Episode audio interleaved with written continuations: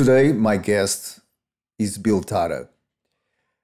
And uh, when we talk about food, nutrition, and uh, subjects related to the food that we eat, we, most of us, can think about nutrients and uh, the proteins, the vitamins, and now more if it is organic or not, and also if it is from fair trade or not fair trade.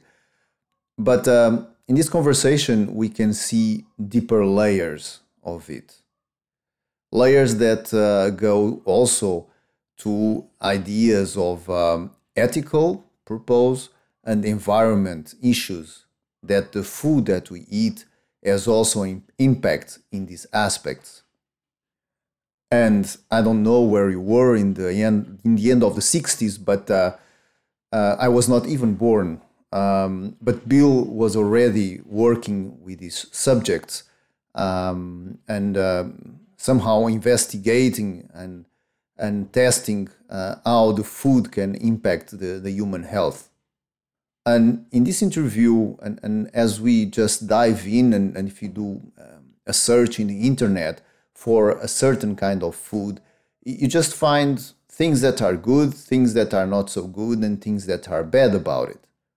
So, how can you somehow wisely choose in, in your life and also in the food that you eat that, according Bill, things start in the way that you eat?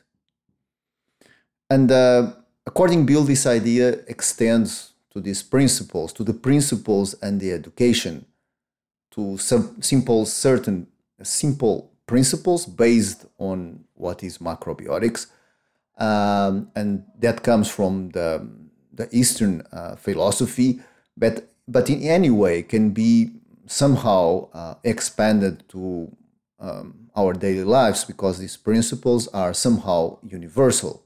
As the phrase says that if you find some kind of method you can run in troubles uh, but if you find a principle, it's more stable and, and somehow more uh, um, trustworthy that if you just try to find the technique or the, the hack or, or something that uh, will somehow fulfill something that uh, you miss in your life or in, in your circle of friends or in the way that you um, act uh, upon your environment.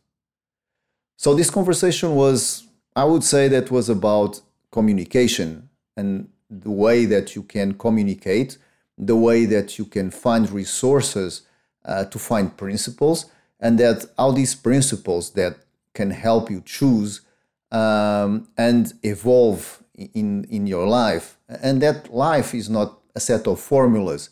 Choosing a, a diet, or um, we didn't talk about this, but you can go there like a a, a physical practice or choosing even a job is, is something that is not that's it and, and, and, and end of the story. You have to adapt. You have to find a way even on tradition. If you just find a traditional formula um, this is a traditional formula but somehow must be upgraded and adapted according to the principles uh, according to the ways that uh, your life is is taking you in this moment. Um, and we have this with the seasons. A food that you choose that works better in summer, maybe in the winter is not the best choice. A diet that saves you from some kind of uh, nasty disease, um, maybe it saved you for this nasty disease, but then it must be a little bit adapted to the, the, the life that you have when you start to be healthy. So, and once more, we come back to principles and the way that we think. But uh, Bill even added another layer, which is ethics. That uh, the idea of looking to the plate and looking to the ethics that uh, is behind of what you're eating. So I, I believe this is a concept. It's I believe he's not the first one to talk about this, but uh, it's a quite new concept. While you just review not only the the food that you eat that is according to your needs, if it is local, um, if it is seasonal, uh, if it is organic, but also if it is e- ethical harvest, if it comes, where did it come, this food? Um, uh, how it reached your plate. And like Thich Nhat would say, that uh, everything is in a in a piece of paper. You have the sun that uh, just uh, made the tree grow. You have the the winds. You have the person that cut the tree, the family of the person, the food that uh, just fed this this family, and so on. So in your plate, you can see the world. In your plate, you can somehow understand how the world is going on. So, looking to the way that you eat, you can somehow also uh, create uh, a change.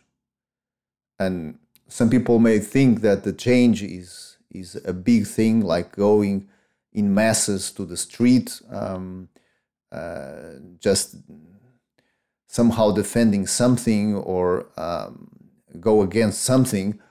But uh, the change starts in ourselves and starts in the way that we relate with the world. And if we relate in a healthy way to the world, or in a way at least that is sustainable for our system and for the ones that are near us, I believe that there is a big, big change already happening.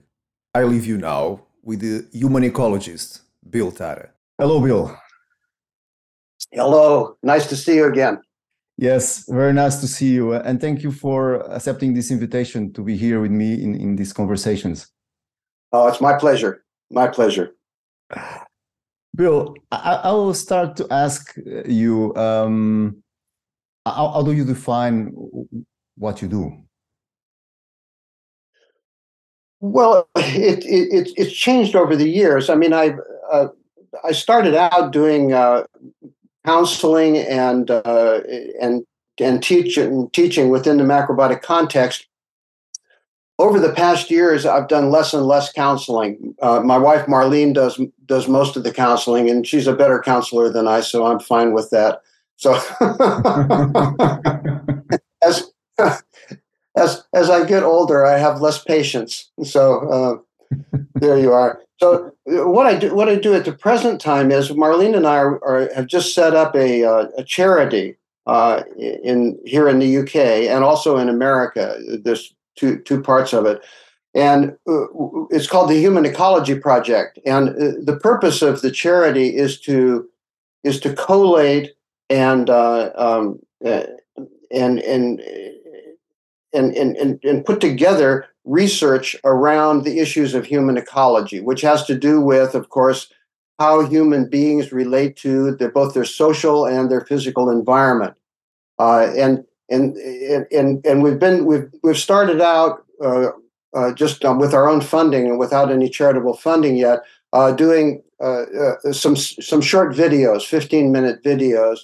and those videos come along with with uh, workbooks so that people could use them in a study situation. And our, our hope is to get those into schools, particularly with teenagers.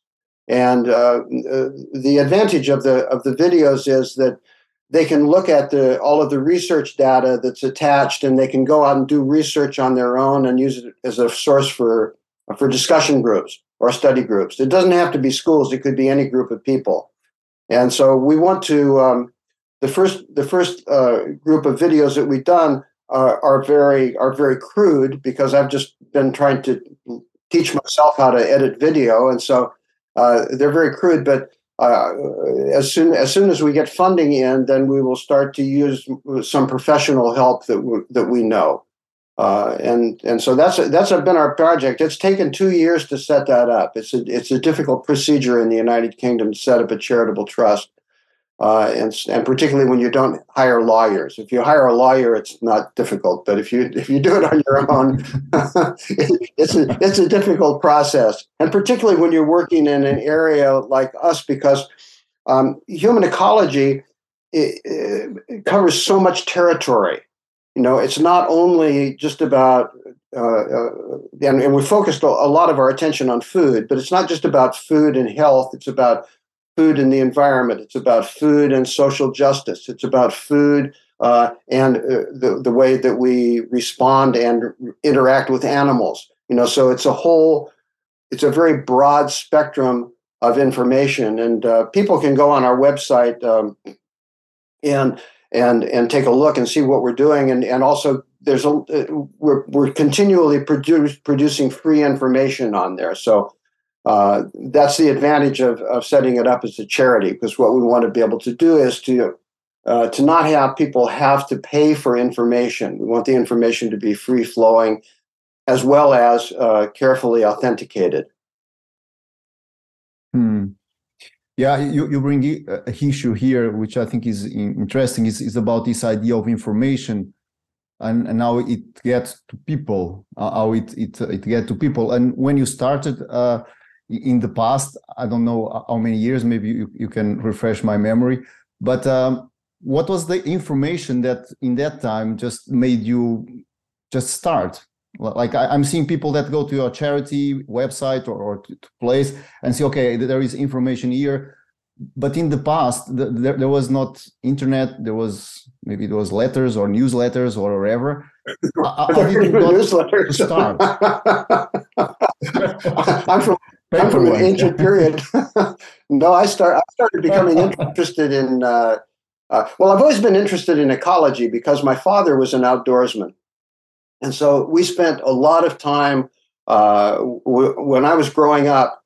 We all, our vacation was always to go into the Sierra, uh, the California Sierra Madres, uh, and uh, and camp for two weeks. Uh, and and every time that we had any free time, we always went to the mountains. That was that was what we did. And my father was very uh, acutely aware, and this was back in the 19, 1940s and 1950s. Was very aware of the destruction that was happening to the natural environment. And so he was very uh, educational in the sense of making sure that uh, that I understood at least the context of that. Um, uh, as far as macrobiotics goes, and my exposure to the macrobiotic ideas, that came out of my interest in Taoism.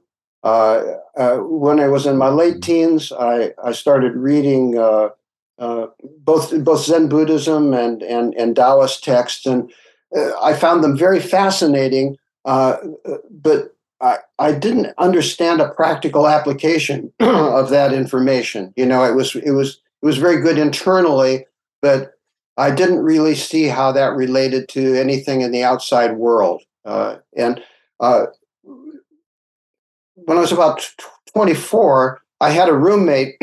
I, was in San Francisco, living in San Francisco, California, and I was uh, I had a small theater company, and that was and we did we did theater, and we also did uh, sponsored uh, uh rock concerts and uh, different kinds of events that were because there was a lot of cultural change happening in San Francisco at that time. It was the hippie era, and uh, my roommate came back one day with a little book uh, by George Ohsawa, and uh, he had asthma. And he, he said that he was going to follow the dietary recommendations in this book because he was wanted to heal his his asthma. Uh, I was a bit skeptical, but he, he, said that he would do all the cooking, and so uh, so that, that was fine, that was fine for me. and so win-win situation. I, I started reading the, a win-win situation. Yeah, I started reading the I started reading the book and I started eating the food, and uh, some health problems that I had had for a long time started clearing up, and. Uh, uh, and I, I, was I was impressed w- with the overall philosophy of Ohsawa. Um, uh, you, you, know, the, and the the fact that there was somebody was using yin and yang uh, in a practical sense, uh, trying to to put it into a practical format. And uh, uh, a big change happened for me when I went to my doctor and uh, had had some medical tests, and they found that, that my medical conditions had completely reversed uh, and, and, healed. And I, I said it can't be due to anything except the diet, this diet that I've been eating. And uh, they refused to believe that. And that was very interesting to me. I thought, what, why, why is there so much resistance to this? Because uh, obviously it worked. It worked most, both, uh, uh, both in my own experience and it worked through your tests. And so, what's the problem? So I decided to go and um, uh, my friend had gone out to out to Boston, Massachusetts, and met Michio Kushi, and he phoned me back and said, "Oh, this this guy's really incredible. You should come out and take take a look." And so um, I had just finished a project, and I thought, well, I'll, I'll, I'll go out there and, and find out what's going on. And that was the that was the end of my career in the theater. and you talked about information, and it, see, the, the thing was, and one of the ways that we got interested in doing this was that there was no information, and there was very little uh, about nutrition uh, that was that was any, in any way conforming to what we were reading and studying in macrobiotics. And there wasn't the the food was not available, and so we started a food company uh, because people couldn't get the food. You know, so we said we've got to, we've got to find out about the food, and then we and there was there were no people, very few people who were uh, uh, growing food organically, and so we had to go out and find people that either would grow organically or that were all already growing organically and didn't know it. And we found quite a few of those uh, people, farmers who were taking care of the soil, taking care of the land, um, and didn't didn't even think about uh, anything about organic or uh, putting any label on it, just thinking about it as good agriculture. And so we found quite a few of these people, and the, the company grew and became quite big, you know. And uh, uh, I stayed doing that for um, uh, 1960, 1965, 1966 up until uh, 1969. So three years, which was it's a very short period of time, but the, the everything that we were doing was just exploding. Um, and uh, then I went uh, because no one was taking a, uh, a sabbatical. No one was taking any wages in building these companies. And so when got, they got to a certain point, uh, uh, Kushi and his wife, who, who, were the owners, said, well, you guys have been working free for a long time, so you have a number of options here. You can either take a cash payout, uh, you know, and, and, we'll give you a, a portion of cash, or uh, if you want to travel, we'll subsidize your travel as long as you travel cheaply. And I decided, well, I, that's an opportunity for me to travel because I hadn't done much. Uh, the only country I'd ever been in aside from America was Mexico. And so I said, uh, well, I'll do that. I want to travel around the world. And I set off and uh, I spent 10 months on on the road, basically uh, traveling by train and bus and uh, et cetera. From started in started in London and ended up in Calcutta, India, uh, and then they ran out of money. so I didn't make it all the way around the world. but um, yeah, basically at that time, anybody who was doing anything with nutrition uh, uh, that was contrary to the conventional nutritional studies of the day was considered to be uh, fraud. You know, I mean, we're just you know labeled as uh, eccentrics, and uh, we you know anything that had to do with not eating meat and dairy or eating not eating sugar. All of these things were were, were very very new concepts in terms of uh, nutritional studies. In terms of ecology um, there were some there were some interesting things happening. Uh, from that very t- that time in San Francisco, there was a group of people who started to put together what was called the Whole Earth Catalog, which became uh, uh, it was like an encyclopedia or a um, not encyclopedia. It was a it was like a shopping mall. It was like Amazon, but it was uh, it was a it was a, a, large book, and it was uh, different kinds of products that people could use to live more sustainably. It was put together by a, uh, an, uh, an environmentalist named Russell Russell Brand, uh, who who formed that, and that became a it became a very important document in in, in the development of uh, sustainable lifestyles in America. Uh, people don't talk about it much anymore, but it was really key if it, if that hadn't been there, because it, again, as you said, it was information. There was a lot of data. There wasn't information in there about health, though. so if you, so but yeah, go ahead. Yeah, yeah, but uh, uh, what you were saying about in and and I think I resonate with it, uh, but and I think it changed because now regarding to nutrition and you said uh, if you do something that is not uh, yeah it's not including meat and dairy and, something like that uh, you you are out of the box. Now there is many data that that that can show that uh, there is not there is other alternatives to to meat to dairy and, and they are sustainable also. Yeah. But um, I, I, still feel and for example when i was going to write my book the the, the first uh, take from them is uh, we want you to write a book about say the oranges is good for this and the broccoli is good for that. And i said I, I cannot do that because maybe the broccoli are good in one season and in another you have to cook it in another way and it changes sure. and so i cannot do this so so there is this still and, and if you go to macrobiotics and and and and, other uh, traditional approaches they don't use nutrients they don't use uh, they don't use vitamins minerals but it still works and, and it still put somehow uh, these kind of uh, traditions out of the box when you say well I don't know if this thing has vitamin C or not, but you have to study about it. Why don't you know that has vitamin C? So I think I don't know if you feel that there is still this trendy. There is more now because you can analyze everything.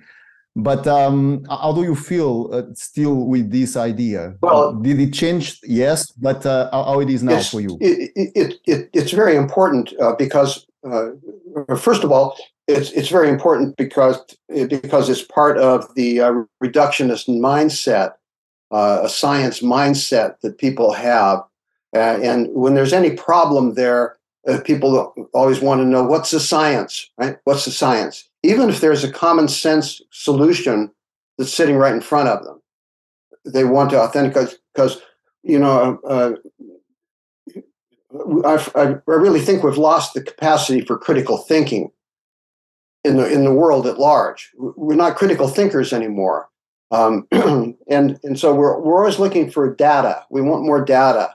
Uh, and it, it, what you said there about nutrition is interesting because Colin Campbell, uh, you know, who I know that you're familiar with, a professor of nutrition at Cornell University, who wrote the China study. Um, he's a, a, an elderly man now. He's I think in his 90s, but uh, he's just writing a book right now and it's completely contrary to that. He's he's saying if we really look at nutrition you can't you can't take isolated nutrients out of context. You have to look at the, the, oh, the whole plant you know or the whole product that's being consumed. If you take things out of context you you end up trying to supplement everything. And this is a this is a huge problem right now in the field of nutrition and it's one of the reasons why we're doing the Human Ecology Project because the more information we have, the more microscopic our analysis becomes. And we start thinking, oh, what's the sub, what's the nutrient, what's the subnutrient? You know, I mean, and and and we get down to a level of micromanagement uh, which is completely not only unsustainable because all of the diets that come out of that are totally unsustainable diets, both ecologically and from a from a biological point of view of, of individual health. Uh, but it also fosters a kind of uh, magical thinking. You know, people. Uh, I've been in this. I've been in the business long enough, over fifty-five years now, that I know uh, that every couple of years, a new nutrient will become more popular or a new product will become more popular. You, you, know, one year it's coconuts, the next year it's turmeric, the next year it's something else, you know. Going, if I go back, it's just a, a constant list of various isolated substances or specific foods uh, that have magical properties. If you eat this, if you put this in your diet, and and it's all driven by people who want to sell that particular food. There's no question about that. It's no different from what from from what's done in the conventional food industry. But it's very damaging because people, you know, most people are not looking at just what it means to have a good diet. And and there's a there's a lot of silliness going on right now within the field of nutrition about longevity. You know, people are you know, you got 40 year old doctors who work out every day and uh, look like fashion models telling people you can live to be 100. We haven't lived to be 50 even, you know, so what are you talking about? You don't know anything about that. And, and, uh, and the inability to look at, uh, to look at things even like the blue zones. People say, oh my God, we have to eat the diet of the blue zones. Well, the, you have to live the way people live in the blue zone if you want to eat the diet like the blue zone.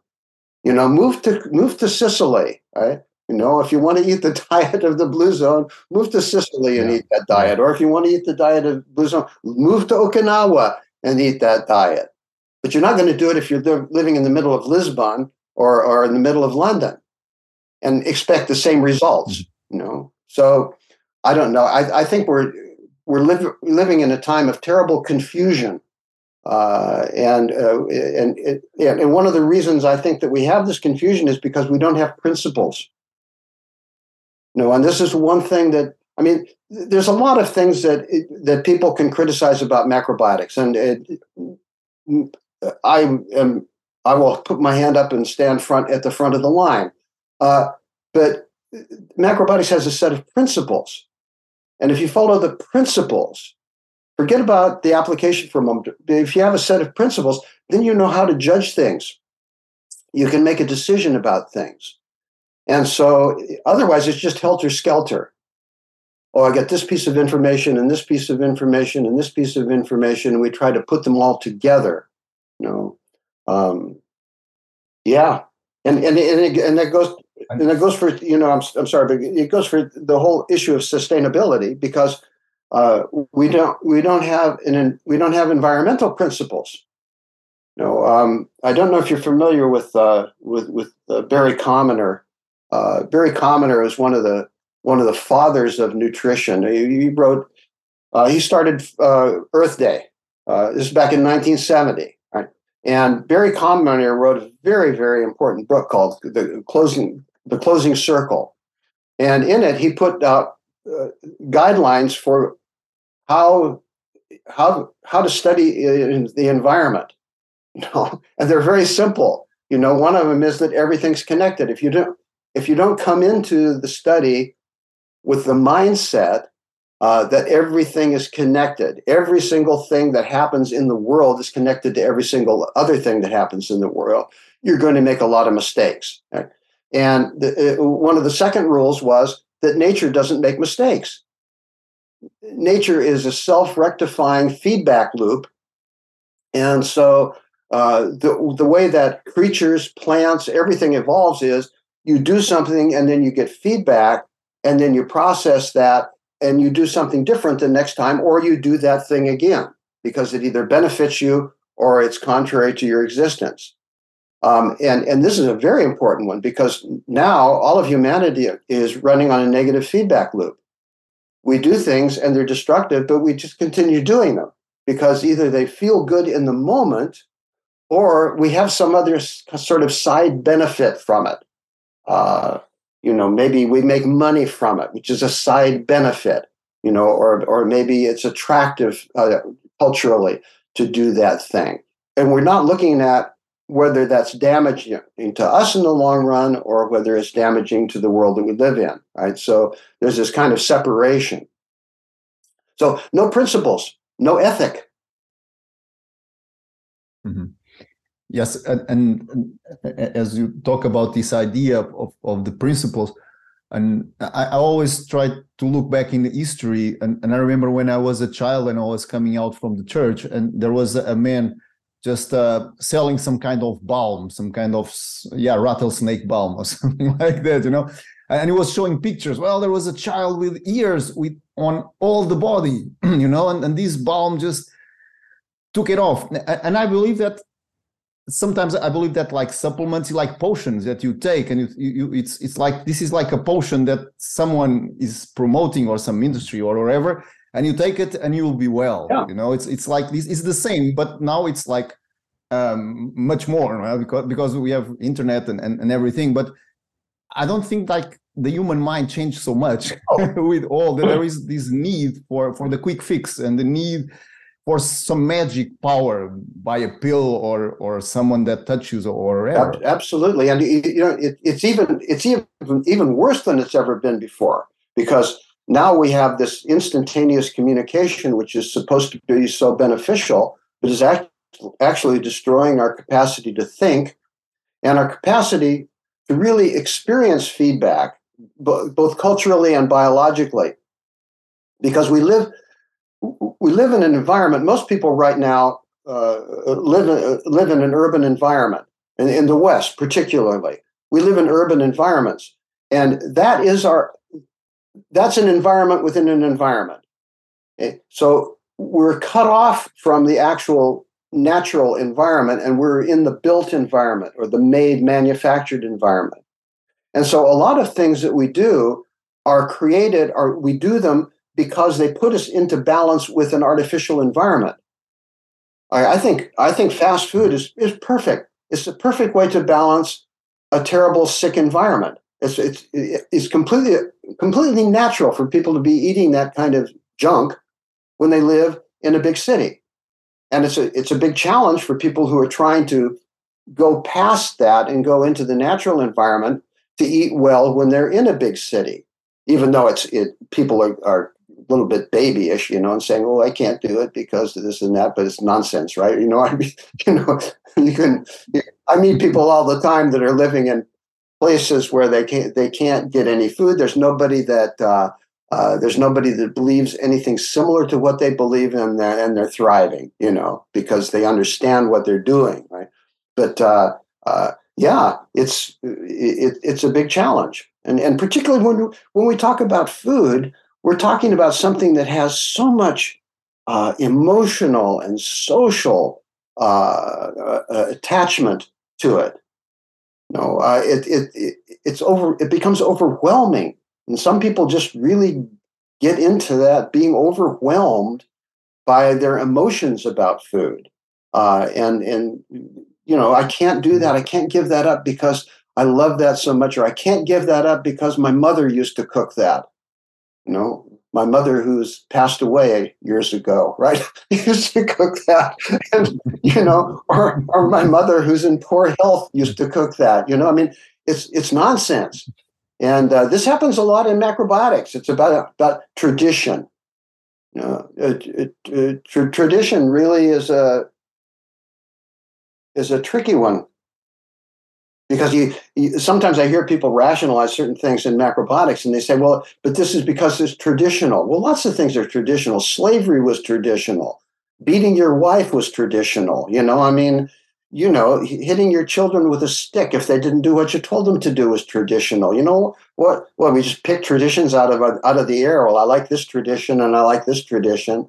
Um, you know, we, we have to have again, we have to have some sort of principles that that guide us uh, in an environmental context if we want to create a sustainable uh, future. No, there's. I, I don't know if you're familiar or your or your listeners are familiar with uh, Gregory Bateson. Um, when you're an old man, you, you remember these people. You know, Gregory Bateson was from the 1950s and 60s and 70s all the way through. He was one of the great psychologists uh, in the West, and and uh, a, a, real early uh, appreciator of the natural environment. And he wrote a book called The Ecology of the Mind. And in in that book, what he's saying is that he's predicting you cannot solve any of the environmental issues which are already on the horizon. And I, I can't remember when he wrote that book, but it was it was probably uh, in in in the in the seventies or, or, or late sixties, maybe the seventies. Um, he said you can't solve any of the ecological problems in the world unless you have an ecology of mind. And what he was talking about was you you if you don't understand that connectedness that Barry Commoner was talking about, that everything is connected, and that's just not a fancy concept or a movie title, right? You know, now there's a movie, evidently, you know, everything everywhere all at once, which is a nice little phrase. You know, I don't know anything about the movie, but it's a nice phrase. Uh, but if you don't have that kind of thinking, you're always going to screw up. everything that you try to do to improve things is going to be a bigger disaster than what you did before because you you're not you're not tapped into those feedback loops you're not tapped into an ecology of mind mm. yeah well, what you say is quite interesting is, is like creating this yeah using and, and i believe that the, the traditions that thrive uh, today that arrive today you can call it like taoism or buddhism or whatever they were doing upgrades you know i know it's tradition but i think the traditions that thrive they just because like you said they just are based on principles they upgrade you know and they say it's tradition but now it's time to just upgrade it or just reframe it according with the needs sure and and and, and I believe that that is, is is a great point. If a tradition, even is macrobiotic or or any other tradition, must evolve in the sense that must be uh, adaptable, not changing the principles, but using the principles to change. Absolutely. Well, I mean, you know, and it, it's ironic because one of the main principles of macrobiotics is that everything changes. So if every if everything changes, you have to adapt. It's you know, health and life uh, is all about adaptation it, everything's about adaptation. That's how evolution happened, is through adaptation. You know, so you, the environment changes, and you have to change to adapt to the environment to be healthy within it. And this is uh, uh, this is this is one of the great lessons that we haven't learned. Uh, the and it, it, and it's one of the one of the things that contribute to uh, or one of the things that's an outcome from uh, thinking that we're the most important organism on the planet. You know, anthroposo- uh, you know, we this is human centric idea, which is which is even in the Judeo Christian uh, tradition. You know, of man having dominance over nature. Well, no, we don't have dominance over nature. It's obvious we don't. We're screwing up right, left, and center. You know, I mean, every time we turn around, nature is killing us you know, eh, because we're not adjusting to nature. We're not adapting to nature. We're trying to dominate it. And so we think, damn it, I want to do this, you know, I want to build this here, or I want to, and then we build it on top of an earthquake zone and the building falls down and we say, damn, you know, nature, I have to figure out how to attack nature because we weren't we weren't looking. Of course, we knew it was an earthquake zone. Why did we build a building like that? Hmm. Yeah, yes, and, and you you start to, to bring it, and I wanted to bring this this uh, to this conversation, but you start to bring it out naturally that this idea that there is this quite um, very close connection about man and environment, and and what I see is like when you talk that the soil is is all uh, spoiled up and, and and you cannot cultivate anything. I can see like the like the, the the absorption or the intestines of a person that also they they cannot absorb the nutrients or or, or thrive something. Or when you see like um, autoimmune diseases that you see that you we also attack nature. And and and so and so and so that there is this close relationship that I, I think it's it's more related to this idea of ecology yeah. that you it is. That's you know quite a few years ago uh, I started uh, well I get I got myself into trouble with a lot of macrobiotic people because I because I, I, I when I wrote my my book uh, um, uh, How to Eat Right and Save the Planet, I I called the dietary recommendations in there the human ecology diet, and uh, in, in the book itself, I, I talk you know it's a, it's a macrobiotic book. It talks about macrobiotics all the way through, but when it came to presenting dietary principles, I thought I can't present this and call it macrobiotics because, eh, because there's so many interpretations of macrobiotics and there's so little practical discussion of why those interpretations still exist. I just as soon say it's another thing. It's a even though it's based on macrobiotic principles. And people say, well, see, it's not a macrobiotic diet. Right? But the whole point was that what I was attempting to do, and perhaps I did it well, and perhaps I didn't do it well, was to to demonstrate what it would be like if we adapted a macrobiotic diet to the current environmental situation. You know, because uh, one of the things that that's there, and it's it's a fascinating thing that you know occurred to me early on in macrobiotics was that when you look at even even when macrobiotics was at its most rigid and and most silly, right? Uh, it was still reflecting uh, environmental principles. You know, I mean, eating, trying to eat locally, uh, trying to eat seasonally. Those are those are environmental principles. Those aren't nutri- those aren't conventional nutritional principles. You know, when you talk about cooking differently for the seasons, that's that's an environmental principle. It's it's not a nutritional principle. And so, if you're looking at the world and you're saying like, um, okay, how can we? You have to start out from a point of view and saying what we want is we want to create a way of eating which would actually feed the world. How do we feed the world? because you can't you you can't walk away from everybody in, else in the world and say, "Well, I just want to do this for me." That's that's the way that the the current Western diet originated. Was what's good for the wealthy. This is a this is a wealthy diet, right? The, the, the, the conventional diet, and then it and then it kind of morphed. And what's happened is that that diet, which ended up in junk food, or in the 19, 1950s, ended up as junk food. Now that's food for the poor in in the in the more affluent countries. Right?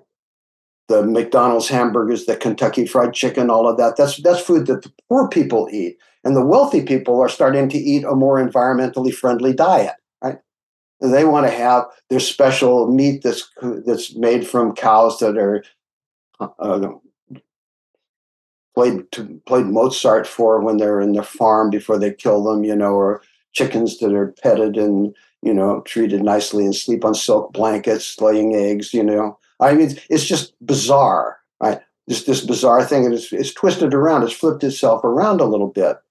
But uh, if if we don't eat a diet that is, if we in in in the point that I was making and, and, and moved away from, uh, if we eat a diet which is ecologically not only just friendly but sustainable, that is the diet which actually cures and prevents disease.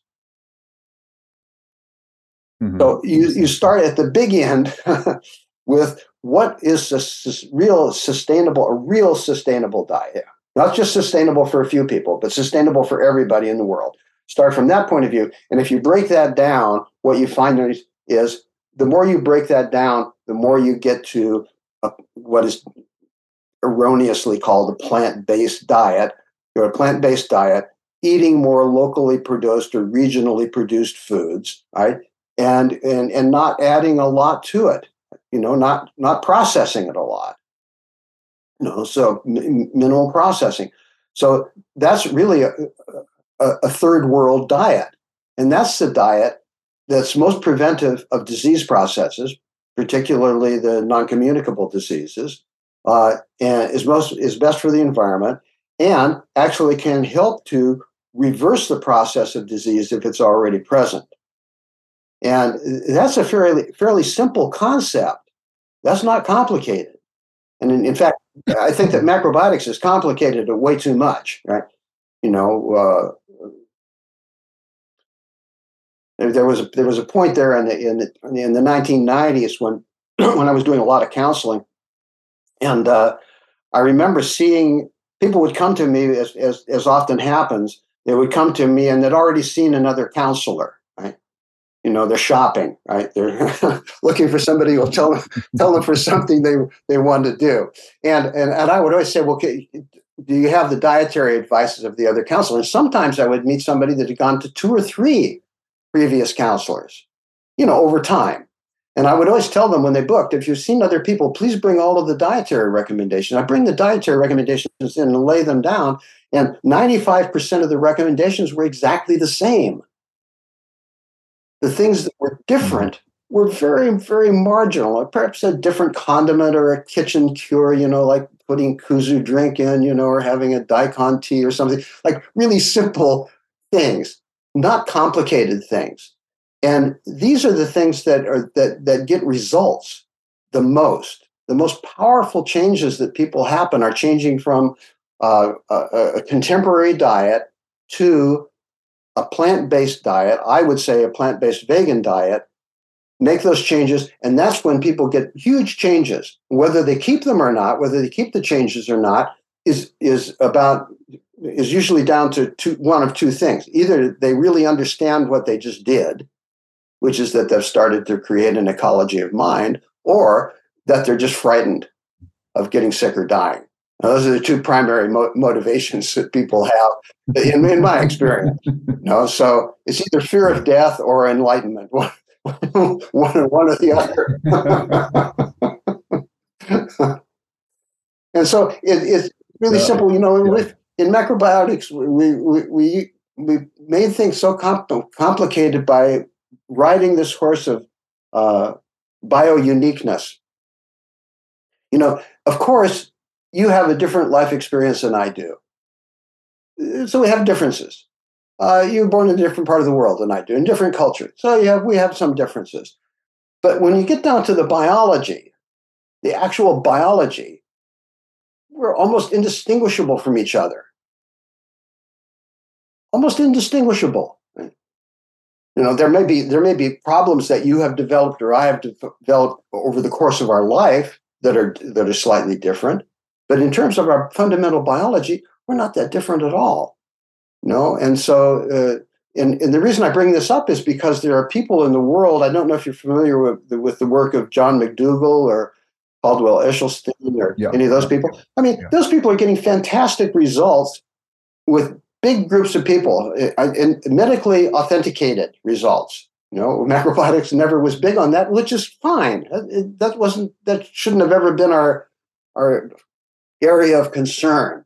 Right, was doing that, but they're getting the results. And what are they doing? Their dietary recommendations are so oftentimes off the wall compared with macrobiotic uh, recommendations, but they have some very important distinctions. One is a reduction of fat and oil. Another is, is an elimination of simple sugars, right? And the other is an elimination of animal products. And just by eliminating those and eating anything else, pretty much, right? Uh, people are getting fantastic results. Why? Because we're human beings, right? That's why. Not because we have, you know, a particular, you know, and I, you, you and I both know that there are subtleties there in terms of our constitution or in terms of uh, of other aspects of our life. But those differences are very tiny, and you can't focus on those or obsess on those. And that I think that oftentimes within macrobiotics, people get obsessed with the difference rather than focusing on the similarity. We're human beings. What should human beings be eating now? Right? Take care of that one first. Right? You take care of that one first, then and it goes back to what you were saying at the very beginning, you know, because that's that's what people get into this thing of like, oh, maybe I need a umeboshi plum a day, you know, or maybe I need more carrots, or maybe I you know, and it's like, let's stop all of that, right? First of all, what should I be eating as a human being? And then what's happening in my environment around me? You know, what's the season of the year? Am I living in the tropics or am I living in a, in a cold climate? Take that into account. Those are really simple. Take all of those things into account first before looking at a laboratory report from a hospital, which you probably don't understand either. And oftentimes the counselor you're working with doesn't understand either, right? just going, hmm, hmm, I see, yes, okay, and, and looking and looking for the normal range in the blood work, you know, you know, of course, yes, okay, but does and and that's and that's why also, you know, I've seen. It appears to me that when I started macrobiotics, there were a lot more people that were having more dramatic. Uh, changes in their health without ever having seen a counselor because they're eating a simple diet.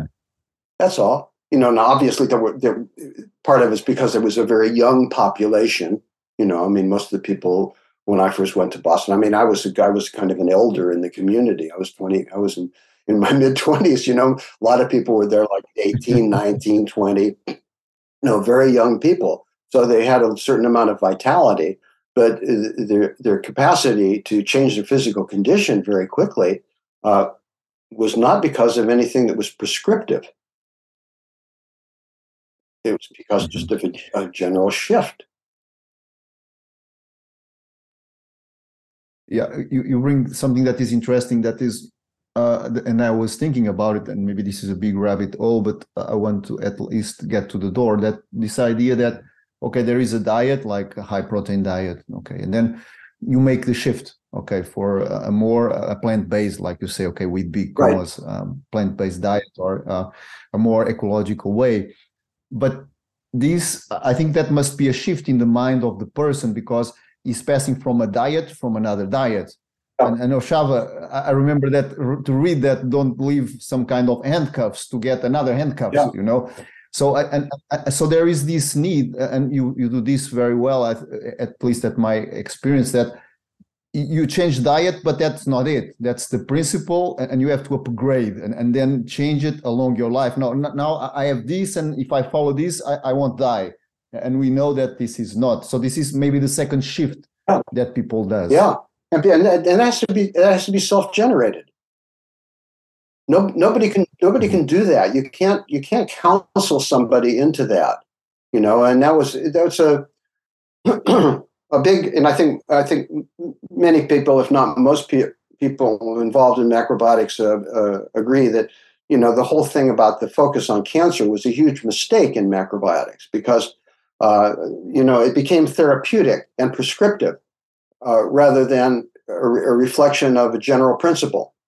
So it, it started to become very, very complex, and uh, all of a sudden there were inventions of new juices and things like that that you added, new teas and and stuff. And it, it, at its very simple basis, that's usually enough. And and then people can go from there and they can decide what to do. Um, I've told this story before, but uh, I had one consultation in my life, and that was with Michio uh, when when it was very new to just arrived in Boston. He used to do this thing where one of the one of the houses that we lived in, we lived in communal houses, and uh, uh, he used to come once a week to the house that I lived in, and he would sit in the kitchen and he would have a cup of tea and he would sit and people would come in one at a time and he would chat with them that was all. It was just, it was just a chat, right?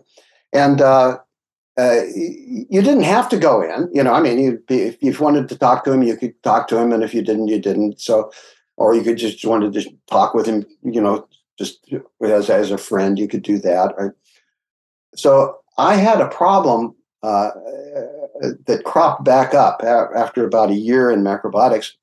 And uh, I, I came in and I said, I get, you know, I've got this problem and he said, so, so tell me the problem. And I told him, and he said, So what have you done so far to, to, to take care of the problem? And I said, Well, I've done this and I've done this and I tried that. And uh, they, they worked to a certain degree, but not, they didn't cure it, right? And he said, Oh, okay. What are you going to do next? And I said, Well, I was going to try this. And he said, Fantastic. Right? That's what you should do, right? Let me know how that works out. And that was the consultation. And, uh, you know, I walked away and I thought, that's perfect. That's perfect. All he did was throw the ball back in my court. But the, the whole point was to empower the person to take care of themselves, to take responsibility. And that's what George Ohsawa's all, whole work was about. If you, if you know, if you study yin and yang and you're eating, pay attention Pay attention to what you're doing and make adjustments. Adapt what you're doing according to your experience. Now, if you're eating a really broad diet and you try to do that, you can't do it because there's too much to adjust. And so you have to be uh, nurturing yourself within a framework, which is a sensible framework otherwise you can't tell the difference. So I hear people saying sometimes, "Oh, I should just be intuitive about what I eat." Well, well, well, if your biology is all all over the place, your intuition is crap. Don't talk to me about being intuitive. When you know what intuition, what does that mean? That usually means your deep desire, right? My intuition tells me that I should be eating more ice cream. You know, my intuition tells me that I, I should put fish in my diet. My intuition tells me I should do this or that. Well, uh, I don't buy that actually. Most of the time, sometimes yes, but most of the time, no. It just sounds like a rationalization to me. Go ahead and get the diet down into the low stress zone. You know, so that you're eating mostly grains, beans, and vegetables. Uh, you know, seeds and nuts and fruit. Boom, in there. Get that in their zone. No processed food. Eat in there for a while, and then see what you're drawn to within that zone that's very constructive and that's very empowering. It's not going to take you to the extremes, you know, and the extremes are real, you know. Um, you know, in macrobiotics, uh, I had a conversation with somebody a, week or so ago, and they're saying like, "Oh, you know, you guys are against tomatoes." And I said, "No, against tomatoes, but everything has an effect. Everything has an effect." And so, one of the effects that I know for sure is that you have an inflammatory process in your body, you have arthritis or you have any, any sort of major inflammation, gout, and you eat tomatoes, it's going to probably get worse, right? If you cut it out, it clarifies the situation a little bit. So those nightshades are done, and people say, well, I've got to add them, add them in all the time. Well, you know, almost all illness, as you well know, is, is caused by inflammation. And so if you're having problems, and you're still eat, eating foods that that uh, that exacerbate inflammation, the problems aren't going to go away. And if you get rid of those foods, then if it's not them, something else is going to show up, and you're going to be able to identify it easier. Mm-hmm. Yeah, it's clearing up the yeah the, the, the, terrain, the, the ground to, to be more clear. Absolutely. Um, and, and and I think that I don't know maybe for some people that are uh, some listeners, it's it's not clear. But of course, if you live in, if you are Eskimo, you maybe don't survive just with plant based, or if you are in the in in more cold countries. But uh, but somehow I, I think uh, at to the ma- major uh, Uh, amount of, of people that live in, in this like broad range of the equator, you know, it's it's like most of the people will survive with plant based diets but if you go up to the extremities of the pole, but it's what is your opinion about? But it's this? a bit of a straw man because 99% of human beings since they since the movement out of Africa have lived in that Cinderella zone, that four seasons zone. 99% of the pop mm. from the beginning of history have lived in that zone. So uh, yes, of course. Uh, there are a tiny number of Eskimos that are still alive and exist, and it's it's perfectly understandable that they eat the way they do because of the extremity of the climate. But uh, you know, they die very young. They're they're they're if they're living traditional Eskimo lifestyle, they usually don't live over forty years old. You know, and they seem like they're lovely people, but they don't live a long life. They're not they're not known for being healthy healthy except mythologies that build up around them, right? The same is true with people that live in deep jungles, you know, equatorial jungles. Well, of course they have they live a, a particular life because there's not a lot that you can eat in a jungle. Actually, there's a lot of plants. Yeah but most of them are poisonous, right? you know, so when you talk about people, well, people live in a jungle and they and they do this. Well, well, yes, they eat monkeys because monkeys are available. You know, so the whole history of food is the history of people people finding themselves in an environment and then saying, "Jesus, what do I eat? You know, what can I eat here?" So if you're in a particular kind of environment and you and the growing season is very short or the soil is very bad, you depend more on animals. If you live in a jungle area and and and and the, the plants aren't beneficial, then you learn how to how to plant particular foods that are, and that usually means tubers. You know, so you start growing tubers for your agriculture, and then you eat small game. Right? That's it's very simple. It's not complicated at all. It's just a, it's again, it's adaptation. So uh, we're, we're always big on exceptions to the rule, but the exceptions aren't very instructive, except that they're uh, exceptions. No, even, even if we use historical exceptions, if we say, well, my grandparents ate this way and that way, but do, do you live like your grandparents? Did they live in this world? I'll tell you, the world right now is different than the world in 1940s. Um, I mean, the population has tripled, right? Since then, you know, the amount of smog in the air has has doubled or tripled. You know, I mean, everything has changed in our environment. So we can't. It gets back to this tradition thing again. Uh, looking backwards can be very, very instructive, but you can't base what you do on what people did in the past, which seemed to be constructive. And oftentimes our interpretation of the past is different anyway. Uh, when, when I started eating macrobiotically, my grandfather father uh, uh, looked at the food that I was eating and says, "Oh, now you're eating the way I did when I was a kid." and he he was born and raised in America, you know, but lived in a poor family, poor rural family, and mostly what they ate was was grains and vegetables. And, and beans. They, grains and vegetables and beans. Did they have did they have meat once in a while? But most of it was small game you know like rabbits or uh, chicken or something like that or a bird you know. So i don't know you know we, we just we just have to look at the world and say what what's, what's going to work for everybody? What's going to work for the greatest number of people? And then come backwards from that Mm-hmm.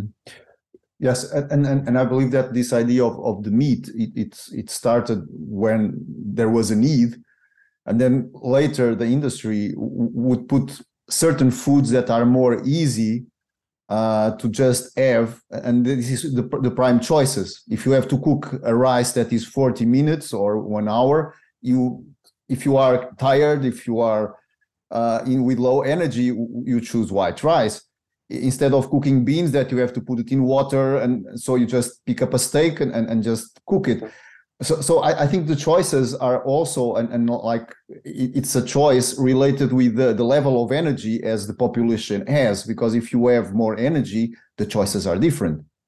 And, and also there is some pressure of the of the industry in, in this sense that say okay you eat this and you have a meal in 10 minutes. You just a steak and, and a rice that is three minutes and it's done and you have a healthy meal so uh, we come back again to this idea of information and the idea of what is fast and and uh, if if the yeah the planet is also in a, in a crisis we also as humans are in an economical crisis related to our our own energy i guess. But you know and, and you know this as well as i do.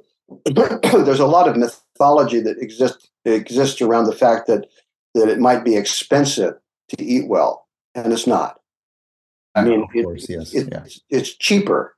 it, it takes it takes more time, and you can learn to do it in less time. So, so we, we have to balance those things off. You know, people people are looking at, uh, uh, at, at maintaining the same economical or the, the, the same food economy um, we were going to get in some some very weird situations because I mean what's happening right now. The World Economic Forum uh, recommends that people that that we start developing uh, technology t- to grow insects for protein. That that's the most, that's the, that's the most viable. Well, what the whole the plant world is built around protein. we don't have a protein shortage. We have a food volume shortage, right? And most of that shortage is simply because we're feeding all the food, the, the caloric food, we're feeding it to animals. Right? So we don't, we don't have we don't have the problem that's been identified, but what, what's being identified is an, another business opportunity, right? Making fake meat mm-hmm. or, or using insects or or growing small animals like rabbits for food. And you know, there's all these these plans out there uh, to solve the food problem, but they're not solving the food problem at all. They're going to make it worse because the nutritional value, the nutrition of those foods is going to be so inferior. You know, it's going to be supplemented. You know, so you can eat a diet of cricket burgers, you know, made out of ground up insects, but you're going to have to add a lot of stuff to them to make them palpable for people. Yeah. Yeah, and there is this kind of chain they produce and there is the consumer and the consumer wants more and they produce more but but but, but the chain is is that maybe with projects like yours and, and other projects that there is starts to be information that say oh cricket like you said you, you, i can have a cricket burger but then they have to put vitamins in there sure. and, and, and we know that uh, a, a, pill of vitamin D won't substitute the the the, the sun. they take a pill and say, "Oh, it's the same that going to the sun." It's not. So I think that the, the information is, is the first step somehow to somehow to, to, to get this link less intense that, that there is production but there is no one to buy yeah. or less people to yeah. buy it. Yeah, it's you know again we're looking for the quick fix. We're looking for the magic, right? You know, I mean the the biggest mm-hmm. the biggest movement in healthcare right now is uh, uh, the transhuman movement, and and that is like hacking the body, right? You know, so you you you you, you figure out what the range of vitamins and, uh, and and other nutrients that you need, and you maybe have a a, a, a drip, a vitamin drip, you know, and you have you know specialized, highly concentrated smoothies, and you have you know maybe you get a uh, a watch that tell, tells you if your heart is still beating, you know, like you know is is te- adding technology in more and more technology technology processes the food technology tells you what to do. Your phone rings and you say oh my god i've i've got to get up and do 10 minutes of exercise right now right? You know and so uh, so what does that do to the human mind right? You know we we lose consciousness of what our needs are what our basic needs are. And man when you go down that that road that's a, that's a road straight to hell. I, I mean, already, you know, I have this phone that sits on my desk has made me more stupid, and I and I know that, and so I try to avoid it as much as possible. But it makes me stupid. Um, there's in in the car, the navigation system has made me stupid. I, I don't have a map.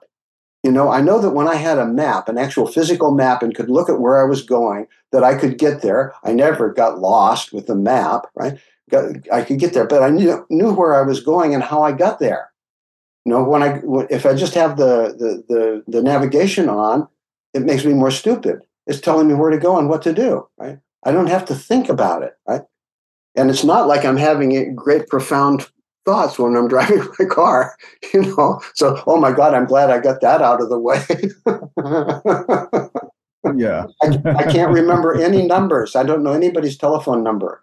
I only know that if I if, that if I push the phone book on my phone, it says the person's name, and I press their name, and they're they're they're like magic, right? I don't even know my own number. I have my own number here on my on my television screen, on a little a little uh, post-it note, right? Because I forget it often because I never phone myself. And I don't have to tell people my number because that's not the way that people get in touch with me. Mm-hmm. Yes. Uh, th- that's that, that's big changes, but but I think that's this idea that you have to adapt and, and you have to somehow to to thrive on, on that, and maybe you have there is a lot of technology uh, uh and, and and and I think the question now and we there or not but it's is what is the roles as human beings in all this process? What and that goes again to the, your idea that, that the idea of the principles and and how to think. Because I think that's how to preserve attention and to think. It's maybe the precious things that you can have in the future because it helps you to choose if you want to use more the phone or less, or to use the GPS or just use a map. You can always choose. Exactly. And and sometimes these things puts you in a place that you cannot choose because you are in a hurry. So I put the GPS instead of stopping and asking to, for someone for the for the directions. So, but, but it's this idea, the principles, and, and the way that you can choose from them. Yeah, yeah, absolutely. You know, that's and and and that's that's the basis of macrobiotics. The basis of macrobiotics is judgment.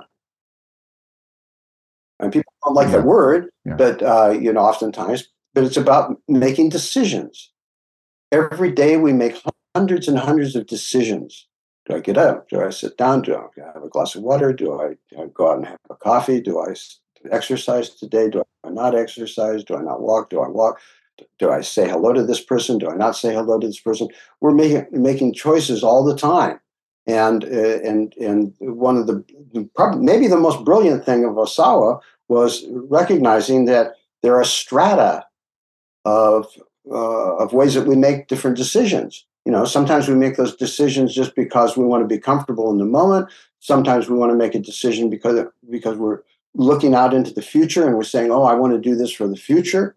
No, sometimes we do this because we know that it's uh, that it's ethically responsible for us to do a thing. Those are all decisions, and so it's yes, we have to make decisions, but we also sh- should be. I think I somebody said you shouldn't use the word should, but I'll use the word should. Right? You, you, that we should be trying to elevate our capacity to make decisions that are wise decisions. In other words, that, that have a depth to them and that have a, a, a future to them, a, a, long horizon to them. You know, so what's the decision? And that you know, and if we don't have that, then we're we're sure to make mistakes in all parts of our life. Um, mm-hmm. And and partic- and, uh, starting with those things that are closest to us, you know, like the food that we eat, the way that we move our bodies, the you know, all of those things that are so intimate to us. Right? You know, we start making mistakes there, and mm-hmm. then it ripples out. Yeah, in, in your book, you that you edited, I, I forgot the date when it's from the How to Eat Right and Save the Planet. What does what, what do you felt that was the, the outcome that the the most outcome that that brought the, this book that you wrote that that I recommend? Um, well, well, it was just it was just that basic uh, that, that base, basic idea that that I thought I found anyway, uh, and I'm sure many other people have found the same thing. But you know, my perception was that macrobiotics was first and foremost an ecological way of living. That there that it was based on, or that it could be based on, a deep ecology, and th- that means that we're living in accord with the world around us.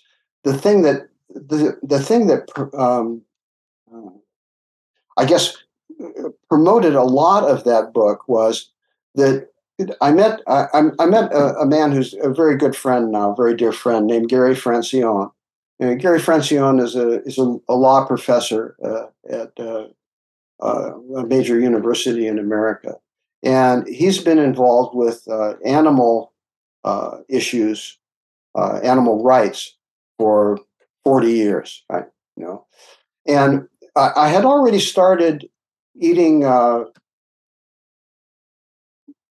I, I, I had started not eating any kind of animal food unless I was traveling for a long time. So when I would travel, I would have some fish or something like that. If I was someplace where I made up the, the, my mind that there was nothing else available, you know. So, you know, when I was traveling, I would do that. But when I was at home, we didn't. And, and Marlene has, has been a, a vegan her, her whole life, and so that fit in well because uh, she likes cooking and she cooks very delicious vegan food. And uh, so that was all fine and then we went to America and we went we went to an international vegan conference, and uh, we were invited to speak. Uh, and I spoke about macrobiotics and uh, at the conference, and it was very well received. People were were very friendly and very open to, uh, to what I had to say. And I, I went at it from the point of view of environmental stability, sustainability, as well as nutrition. And after meeting Gary and spending some time with him, and and then you know con- communicating and corresponding with him over over a period of a year or so, um, I started I started thinking more deeply about about our relationship with animals, and it came to me that uh, that, that he was actually very very right that that first of all uh, there was absolutely no nutritional need for us to eat the animals right no nutritional needs. And that even though it was appropriate in the past, it wasn't appropriate in the present. That we were just we were we were living a way of life that was actually destroying the planet. And it's it's funny because I I hadn't been I hadn't eaten uh, red meat or eaten dairy food. I would have once in a while. Maybe I have some butter on something or something like that. I didn't eat, eat cheese, but I you know I wasn't I, I wasn't uh, strict, strict around that, right? If you can say strict, I wasn't. Uh, I wasn't conscious about that. But we were in macrobiotics. We were eating fish. Now, see, I my father was a fisherman, a commercial fisherman, And so I grew up around fish. I, I know all about fish. And I know about the ocean. And I know about fish in the ocean. And I was very aware uh, that the ocean was being completely ruined by fishing, completely ruined, decimated. And, and yet I continued to eat fish. And I, and I had to ask myself a question why are you eating fish when you know this? This is completely contrary to what you know. Because I, the, the change from types of fishing changed a lot during the 1960s and 60s and the big uh, the big boat, uh, usually out of Japan, used to come off the California coast, and you know, my my father and other commercial fishermen just pretty much got run out of business because of the big fishing boats. And we knew that they were using drag nets on the bottom, and now they're using drag nets that are miles and miles long, and they're just taking everything out of the ocean. Uh, if people go on my uh, go on our website uh, and and look, there's a video on there called "Let's Keep Fish in the Sea," you know, and uh, it gives pretty much my idea. But anyway, when I when I started thinking about that, I thought, God, I'm just completely schizophrenic here. You know, everything that I think about the environment uh, is not being reflected in my life, and of course, it's very difficult to, to be a purist. You know, to live in a pure life environmentally and live in the present, but as far as food goes, yes, absolutely, you can do that absolutely you can do that.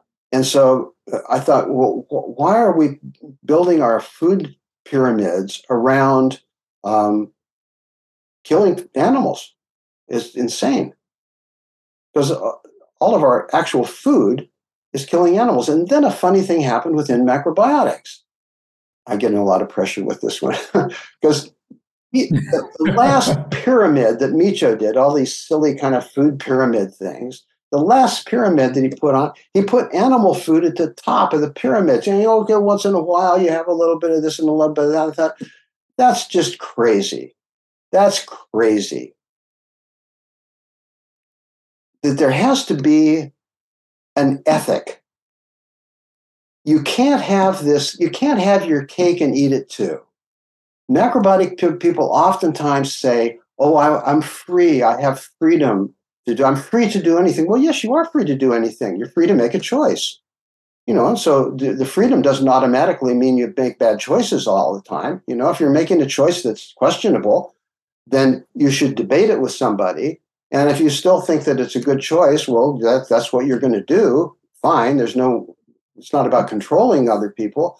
But Jesus, this is just uh, hypocritical to say that you want to create a peaceful world and then a, a portion of your diet, an approved portion of your diet is based on killing something. And uh, you know, I've been in all of these discussions in teachers' meetings, et cetera, and people say, "Well, plants have feelings too." Of course they do, but they're plants. You know, they're they're autotrophic. They don't need to do anything except put down roots and get the sunlight. That's it. Right? they don't have the same kind of if they have sentience at all they don't have the same kind of sentience that animals do and uh, so you know it was a, it was it was an interesting shift for me and it wasn't it wasn't one that i knew i knew at the beginning that it would not be one that would be uh, readily acceptable by a lot of macrobiotic people and i was right because uh, it seems like we really have a thing about fish right no, I mean it's it's kind of silly. It's kind of funny in a way, but all of a sudden there's this big thing about fish, and then it's traditional. And what Japanese people did it. Well, Japanese people used to boil slaves when they rebelled, you know, and in oil. I mean, so what the hell is that about Japanese tradition? You know, Japanese went into went into China and massacred people. People, you know, in the early part of the 1900s. So what? That was part part of Japanese tradition, right? We don't do that. We don't. So the fact that the fact that there was the that we were including fish in that way, and then of course the other argument is that well, it's a particular kind of energy, right? You know, you need to have that kind of energy, and I question that, right? You know, I mean, eh, eh, it's interesting. I, I, put. I kept saying it's interesting. Maybe it's not interesting, but some some people it might be interesting. Uh, there's, there's there's some quotes by George Ohsawa that I put out that I that I that Ohsawa made, and he very very um, straightforwardly said, if you eat animals, you're eating the flesh and blood and hormones of an animal. And that's what you're taking in, and that's what's driving your judgment. The superior judgment comes from eating plants. And I thought, well, that's an interesting. It's, it's interesting for me because one thing, I read that book several times and I can't ever remember reading that, that, that portion of it. I, mean, I just skipped right over it, you know, because your mind is so selective. you, you read what you want to read, you pick up what you want to pick up. And that little section was very fascinating to me. And I thought, well, Ohsawa may have eaten fish. I don't know how much fish he ate. I think from my stories that I've read and stories that I've heard from people who knew Ohsawa, he had a very broad approach to what he ate, right? you know, which you know everybody says about him being in prison and all the rest of it, but it certainly contributed to him dying dying in his early seventies, which is not a, a, a, very long life to lead, you know. So, uh, you know, we just have to be thinking, you know, what's what's sensible now, what's ethical, is and, and we again, macrobiotics, we rebel against and having an ethic. We don't want to be seen to be, oh, I don't want to make a judgment on anybody. Oh, bullshit. You know, of course you're going to make a judgment. Of course you make judgments all the time. It doesn't mean that you that you know people say, well, it's, it's too strict and whatever. I have lots of friends who eat meat, and I have family members that eat meat. I don't I don't uh, attack them for their for their choices uh, of eating meat when I see them, or if I was sitting down at a table and they were eating a steak, I wouldn't be sitting there saying, "Hey, I killed an animal to do that." Right? That's not that's not sensible behavior as far as I'm concerned. Right? You know, but we have to have an ethic, and you know, and I and I, th- and I think the lack of ethic is something that that puts a a certain number of people off of macrobiotics. That we it seems like we can't make a decision. Right? It's like that. It's like that phrase. Everything is macrobiotic. Well, if you mean everything is within the universe and every, everything is within yin and yang, yeah, of course. But then you make decisions, right? Oh, because then macrobiotics doesn't mean anything. Which is which is the way that a lot of people uh, you know, over the years, I hear some people look at macrobiotics and have read macrobiotic books, and they say, "I, I don't get it. I don't, I don't get it. You seem to uh, change your tune every day of the week. You know, right? This is that, that. But if that's that, that, that, that, and and thinking and thinking that you can uh, balance off uh, a papaya with a piece of fish. You know, that's like comparing a Volkswagen to a cabbage. You know, I mean, it's like it's it's a nonsensical way of way of thinking about mm. yin and yang to me right to me it is right? yeah hmm. yeah yes now it's it's uh, your book is, is create this kind of, of relation that i think and i said i recommend about nutrition but also ethics and and and in a broader sense that uh that then you, you see later, like the, in the documentary of David Attenborough, they, they say the, the, the Attenborough that they talk the really connection. Okay, if you eat less meat or if you have a more plant-based diet, things like the, the global warm up will change. And I, and I think it was the first person that I heard to talk this like in a big BBC show and and you know that usually is to documentaries that the people that see that documentaries is the people that don't need to see you know these nice documentaries about how to to eat and and, we, we all see it as oh very nice documentary but most of the time it doesn't arrive. But in this docu documentary of david attenborough there is quite this but I think you just put it in another level now that it's like this idea of the ethic and, and, and the thing how it relates with everything and, and which is macrobiotics already does but but this idea of the ethic I think it's it's it's a very uh, interesting and, and valuable upgrade to, to what effective, uh, effectively you just uh, um, uh, talked in, in, this conversation. I think so. And you know, it, it, when you look, when you hear people like David Attenborough or Jane Goodall and other people who are or kind of have, have all of a sudden started bec- becoming more outspoken about the environment, which is a little bit funny because they've known about this for, for decades, right? Okay, but now they're speaking, yeah, yeah. they're speaking out a little bit. Uh, when, when, you get closer to death, you can say speak the truth a little bit more. you know, but, uh, the thing that they won't do is they won't say the true, real truth, and the real truth is you know cut back on it. Stop it. Just stop it. Mm-hmm. What are we, babies? We're we're not making an adult decision. You know, it's like if we were watching a child uh, play in a room and there was a hot stove there, and the child was was was playing around in the room. We say, "Well, don't don't touch the stove too often." Right? Don't touch it too often. Yeah. No, we say don't touch the stove, right? And so that's and that's what we should be doing because now it's now people are uh, it's acceptable to say well maybe a little bit once in a while and you know and i know what that means because i've been counseling people about their health for a long time. And what that means is you're going to do it right? You're because if there's no ethical principle behind it you're going to do it. If you say well you, you have it once in a while you say oh, oh, oh okay well that makes that makes me feel better. Makes me feel better because now when I do do it, which I will, right, I'll feel okay about myself. Well, I think that a lot of the decisions that we need, need to make are not there for to make it feel good about ourselves. It's not about taking a moral yeah. superiority, right? It's about making a decision, decision that we know has uh, has consequences. Mm-hmm. Yeah, yeah. So, Bill, what is your vision? oh. As you wrote your book, as, as you have this kind of, of foundation, um, um, how, how, do you see it uh, somehow? The future, um, yeah. Can you have a vision well, of it, it's, uh, it, in, your, in your terms? It, it's all about education, and who knows? I mean, you always you always hope you always hope that the education uh, sinks in and is is going to lead to somewhere positive. Um, I don't have any.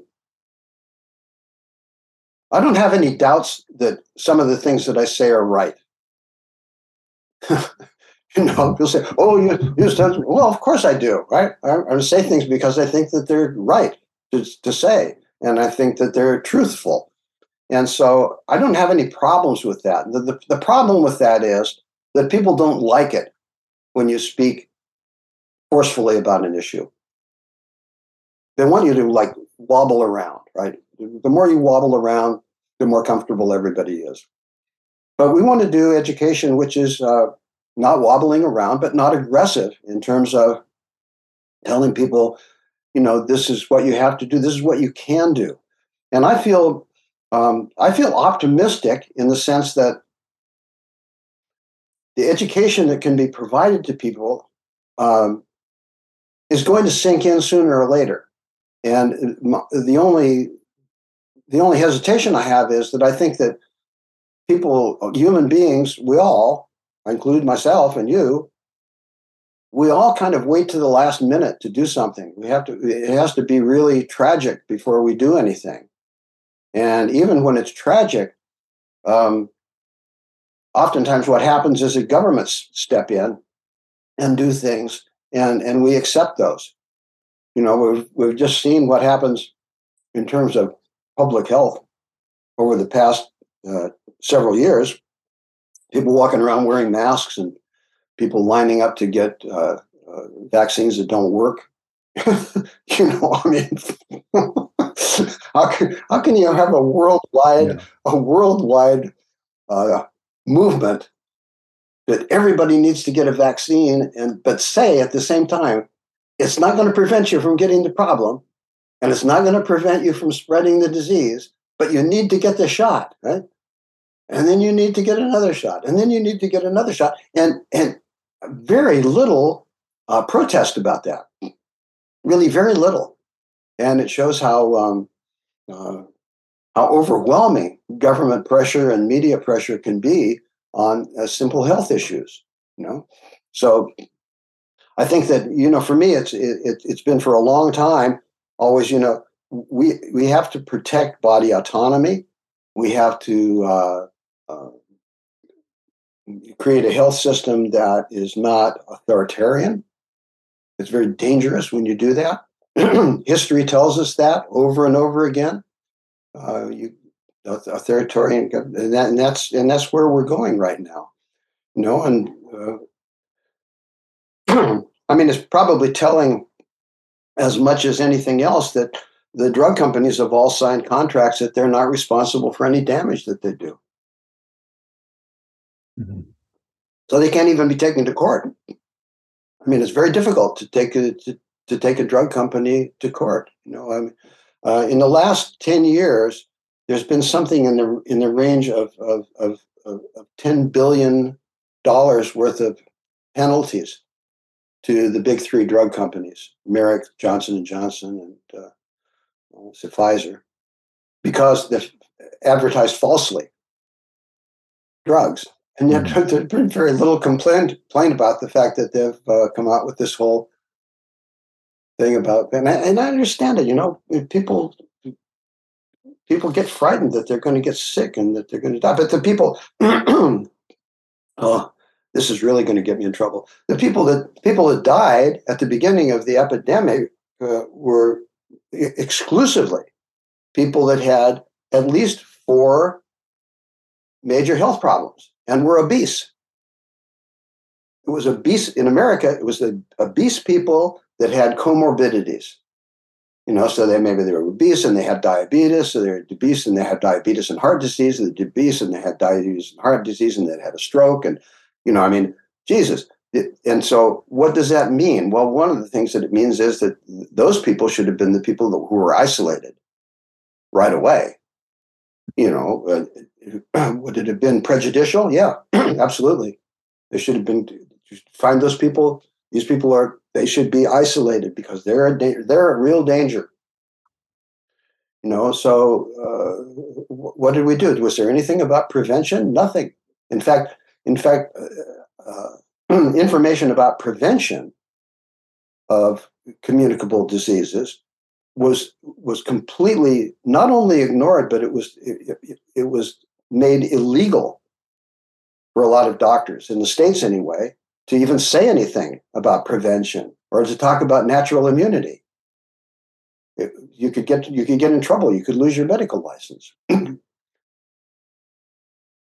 live in a weird world, my friend. no, and these these are things yes. that I mean. I was very surprised within the macrobiotic community, community that there was not more unanimity about uh, about talking about this. you know, there was there was one Zoom conference that was had with uh, with with Hara Kushi, uh, who's who works for uh, one of the big insurance companies, health insurance companies in America, talking about how great it was. And uh, you know, there were a few of us that were on the call that uh, uh, wanted to have a, another opinion, and that wasn't supported. You know, by the by the powers that be. So well, everybody will make their make their choices. But we, if we don't have communication, if we don't have education, then you can't make a make a choice. You have to you have to have information.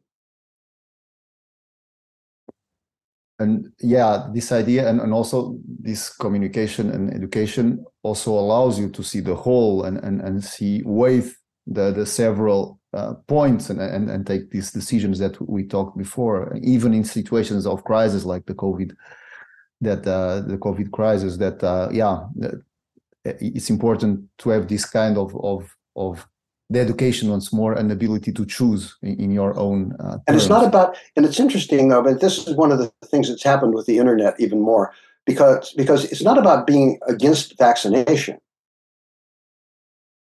but if you expressed any doubts or, or critique, you were anti-vax, right? Automatically. Well, that's not mm-hmm. that's not I, I and and I don't care if other people get vaccinated. I have no investment in that. I mean, if if, if you want to get vaccinated, get vaccinated, right? Uh, if you want to take drugs, take drugs, right? You, you're you're free to do that, right? You're free to do it. And so uh, the one of the things that was interesting about that whole exercise was the way that government and and, and media, government through media, uh, controlled the information that was coming out and just cut it right off. You know, uh, even for even from people that were, you know, very uh, very liberal, progressive politically. Just there were there were lots of reputations that were completely destroyed in that whole thing. You know, I mean, I I'm aware of uh, at least uh, six seven people who were who, who work in the field. Some of them virologists you know, uh, well known who had published papers on exactly th- that kind of uh, uh, coronavirus. Were well published authors that were just destroyed. Said they were there were you know frauds and fakes and disseminating information that was untrue. Ah, well. Yeah, yeah that's that's the yeah the base. I think it's it's returning to the back. How do you learn to choose and now you educate yourself? And and and, and that's I, I think that what you do is is this uh, and somehow to to to foster this mindset which i think that it's it's quite valuable here. And um, how, how can we find you bill? Where can um, we our, find your our website? our website is www.humanecologyproject humanecologyproject com, and that's um, yeah. There's uh, uh, lots of good stuff on there, and there will be even more in the, in the future. Now that we're now that we're we're launching, we're actually doing a kind of an official launching next month. You know, and then we'll have we'll have stuff coming out on a more regular basis. You know, both both video content and and a podcast, which is going on, which will be going on and uh, you know blogs all the time, right? Uh, Marlene writes a writes a lot of uh, blogs. She's sitting there every day. because mm-hmm. she we both we both we both have this thing where we have tons of content you know if i look at my computer it's just like there's so much yeah. content there i'm sure that your computer is like that too marlene's is insane yeah.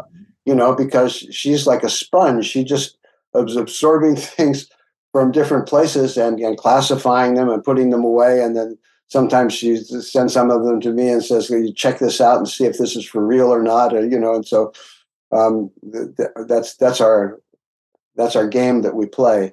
You know, but so the, there's there's there's a lot of good ideas in the world, and uh, there's a lot of good people in the world doing a lot of good things in the world, and so we have to just all kind of put our shoulder to the wheel and um, and get this done because if it doesn't get done soon, it's probably it may well not get done. Right? It's that simple. Yeah. Yeah. I understand. Yes, the computers, mine also full, and I believe that everyone that works in this area has tons of content there that uh, waiting to one day, maybe not, to be to see the light of the day. As someone said, when you die, your hard disk will be formatted, and they put games in that, and that's it. right. your phone will be, yeah, it just the phone. You know, that's that's that's it. But uh, anyway, that's that's a, a, great work that you are doing. And as a wrap up, uh, want to leave any message, something that they didn't ask that you want to express, or I, th- I think I, I think people just need to really look closely closely at the whole issue of what we eat because that's like a thread that runs through every every every problem we have.